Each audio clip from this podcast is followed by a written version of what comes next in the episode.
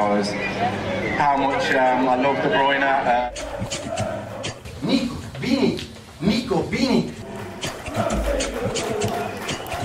Fala aí, Citizen! Sejam bem-vindos a mais um episódio do podcast do Citão, o podcast mais completo sobre o Manchester City aqui no Brasil. Eu sou Plínio Lopes e junto comigo tenho ele, Matheus Baú. Fala, Baú! Fala aí, Plínio, fala audiência. O City continua líder, baita vitória na Champions. Vamos aí falar um pouquinho desses dois jogos. É isso aí, vamos lá!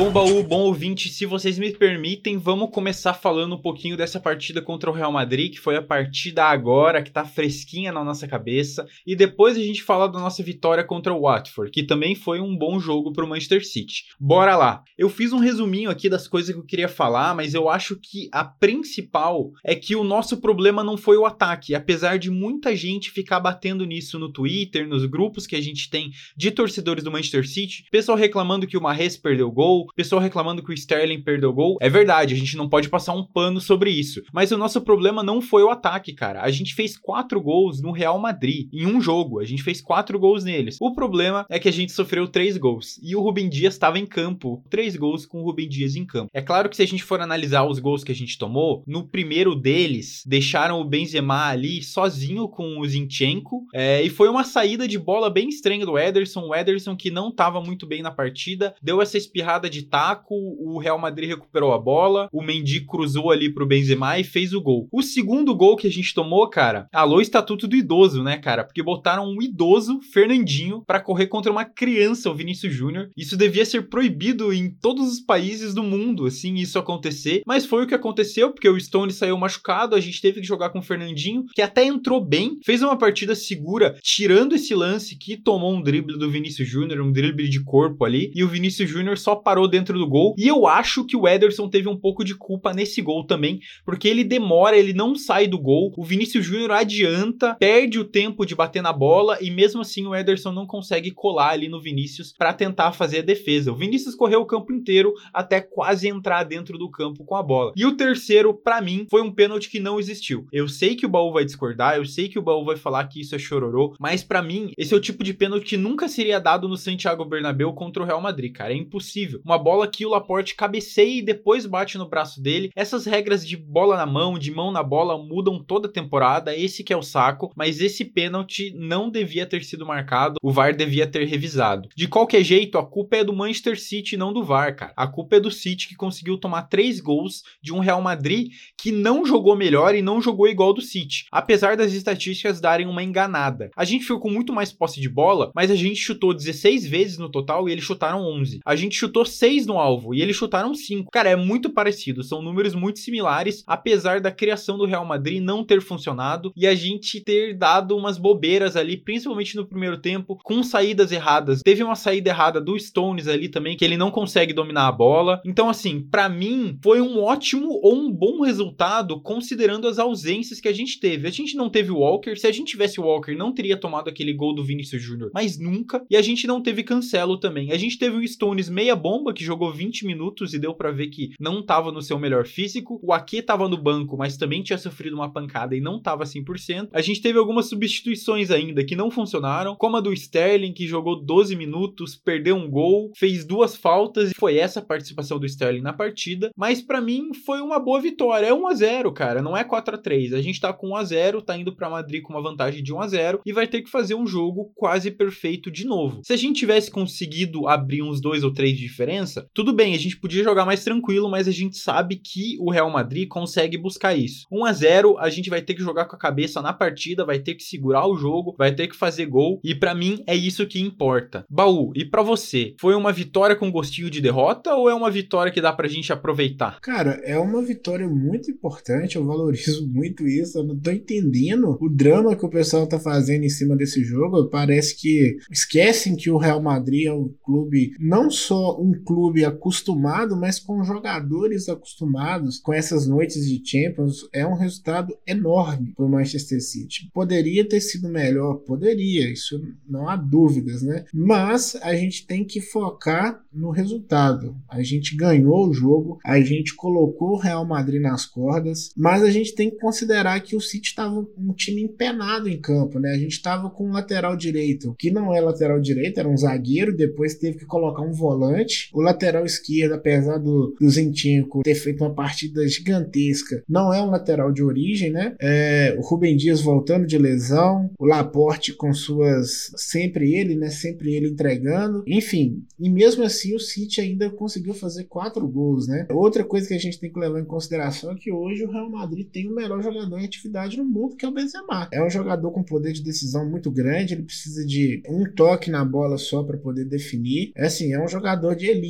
né? A gente tem o De Bruyne, né? Mas a gente não tem um jogador do nível do Benzema no, na, na última, no último terço do campo ali, né? Para decidir um atacante e tudo mais. Eu também não acho que hoje foi um problema de, de ataque, né? Eu acho que a gente, a gente fez quatro gols. Foi realmente a, a insegurança, a, a falta de solidez defensiva do City que acabou complicando o jogo. A partida do Bernardo Silva hoje foi um negócio assim de. Acho que talvez tenha sido a maior partida do Bernardo Silva pelo Manchester City, um negócio assim absurdo. O Fernandinho jogou muito bem de lateral. É, a jogada que ele tomou ali do Vinícius Júnior, é, infelizmente, é, o Vinícius Júnior faz isso todo dia, né? Com qualquer marcador. Não? E ainda com um cara improvisado ali, a gente não tem muito o que fazer, né? Pro jogo de volta, a gente vai ter aí a volta de pelo menos do Cancelo na lateral, né? Na lateral direita, um lateral na lateral. Dizem que o Walker vai voltar também, então não sei. É, acho difícil, mas tendo os dois aí disponível, eu acho muito difícil. Tendo só de ter o Cancelo, eu já acho muito difícil que o City não consiga essa vaga. Eu acho até que o Real Madrid tem capacidade de, de fazer gols no Manchester City na volta, mas eu, eu acho muito difícil que o City passe em branco nesse jogo, né? Tanto pelo estilo de jogo do City, quanto pela imposição mesmo do, do, do time, né? Que gosta de jogar com a bola. É, o que não pode acontecer no, no próximo jogo é o Manchester City tomar um gol de cara. Assim, nos primeiros 15, 20 minutos tomar um gol e não conseguir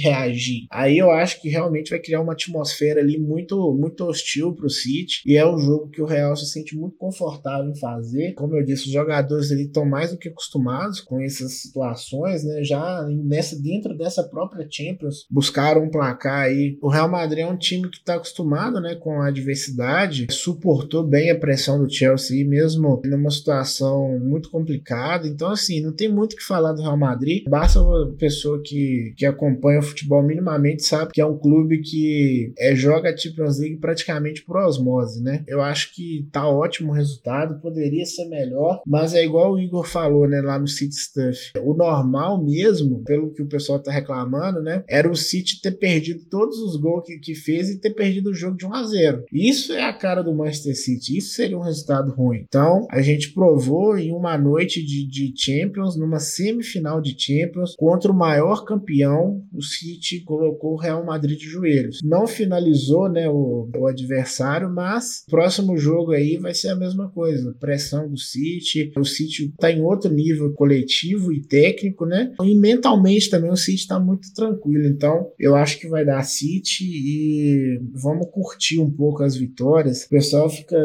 acho que cai muito também na pilha da, da imprensa aí, que a gente tá reclamando bastante. Quem não viu o jogo e só vê os comentários da TNT, parece que o Real ganhou o jogo. Mas quem viu a partida sabe que não foi isso. Eles escaparam aí de uma, uma humilhação histórica dentro da competição que eles são especialistas. Pois é, Baú, quem ganhou foi o Manchester City e a gente leva essa vantagem de 1 a 0 lá para Madrid. Cara, eu precisava destacar também a partida do Kevin De Bruyne. Parece que o De Bruyne ouviu que o Casimiro falou, botou a faixa, criou um TikTok, meteu comida pro filho dele no TikTok e apareceu para jogar na temporada. Ele foi muito criticado no começo dessa temporada, inclusive aqui no próprio podcast por mim, por você, mas ele recuperou a forma física dele, recuperou a moral dele e vem carregando o Manchester City. A verdade é que desde janeiro o Kevin De Bruyne vem fazendo performance atrás de performance, vem jogando cada vez melhor e vem fazendo o Manchester City ser o time que é agora, né? Ele foi muito decisivo nesse jogo, não só pelo gol que ele fez, pela assistência que ele deu. Aliás, eu acho, não tenho certeza, que esse é um dos únicos, se não é o único, é o único gol de cabeça do Kevin De Bruyne, pelo menos pelo Manchester City. Eu não lembro dele fazendo outro gol de cabeça, mas ele é decisivo, cara. E não só isso. Cada carregada de bola, outros passes que ele deu, que jogadores perderam os gols. Cara, eu tenho até medo do que vai acontecer na temporada que vem, quando o Haaland chegar, quando outro atacante que coloque a bola mais no fundo da rede vai fazer com os passes do De Bruyne. Mas a gente até conseguiu converter nossas chances bem. O próprio Gabriel Jesus recebeu o passe do De Bruyne, fez um bom pivô ali, né? Bateu pro gol. A gente poderia ter marcado mais gols em passes do De Bruyne? Poderia, mas não foi o que aconteceu agora. 4 a 3 Para mim, não um placar justo, não vou dizer que foi um placar justo, mas é uma vitória, é uma vitória muito importante para dar moral pro Manchester City, porque o City não é mais aquele time que ganha de 5 a 3 do Mônaco e depois vai tomar a virada, uma super virada quando for pro ir pro próximo jogo. A gente viu o que a gente conseguiu fazer contra o Atlético de Madrid, a gente segurou a partida, a gente consegue segurar outros jogos e é isso que o Manchester City tá virando, tá aprendendo a jogar, tá aprendendo a jogar na pressão e tá conseguindo se segurar também defensivamente. Bom, Baú, falamos bastante do jogo contra o Real Madrid. A gente tem o jogo de volta agora em Madrid na semana que vem. O jogo vai ser na quarta-feira. Não dá para perder esse jogo também, mas a gente não tá vivo só na Champions League, né? A gente tá vivo também e tá brigando pelo primeiro lugar ali, brigando para manter o primeiro lugar na Premier League. Nesse final de semana passado, a gente enfrentou o Watford e conseguiu vencer a partida por 5 a 1 com direito a 4 gols de Gabriel Jesus, que recebeu a nota perfeita aqui no SofaScore, nota 10. E com isso a gente conseguiu abrir ali uma vantagem para o Liverpool, né? Mas é óbvio que o Liverpool ia ganhar o jogo dele também, independente de contra quem seja. O negócio do Manchester City é que a gente tem que vencer todos os jogos que a gente tem pela frente para ser campeão da Premier League. E contra o Watford a gente não deu margem para isso não acontecer. Logo no começo do jogo, tal qual como o jogo contra o Real Madrid, o Gabriel Jesus já meteu um gol, aí meteu o segundo com assistência do De Bruyne. O Rodri fez um golaço que acabou ficando apagado, né? O golaço do Rodri ficou apagado pela partida do Gabriel Jesus, mas quando o Rodri faz esses golaços, né, ele já salvou a gente naquele jogo contra o Arsenal que ele marcou no final da partida. No geral, foi uma partida muito segura do City. A gente acabou tomando um 2 a 1 ali numa jogada boba. Teve um gol do Camarra ali com assistência do Emmanuel Dennis que a gente tomou, mas o City logo pegou as rédeas da partida de novo, conseguiu abrir o 3 a 1 e não tomou outros gols. Além da partida do Gabriel Jesus, que estava tentando responder um pouco dentro de campo tudo aquilo que se estava falando sobre ele na mídia e nas redes sociais, né? Existem boatos dizendo que ele vai pro Arsenal, que ele vai sair do Manchester City mesmo, mas teve uma partida muito boa de Kevin De Bruyne também, que voltou a dar ali